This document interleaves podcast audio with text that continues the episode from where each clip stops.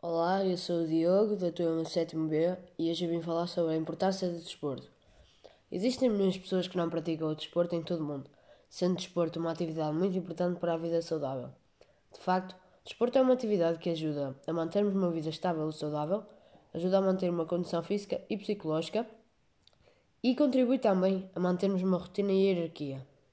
Uma corridinha semanalmente, por exemplo, influencia a melhorar a sua saúde e a manter uma vida saudável.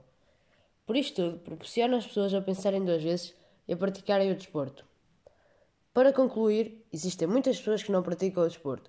E como já falei anteriormente, o desporto contribui muito para a nossa saúde física e psicológica. Pratiquem esse desporto.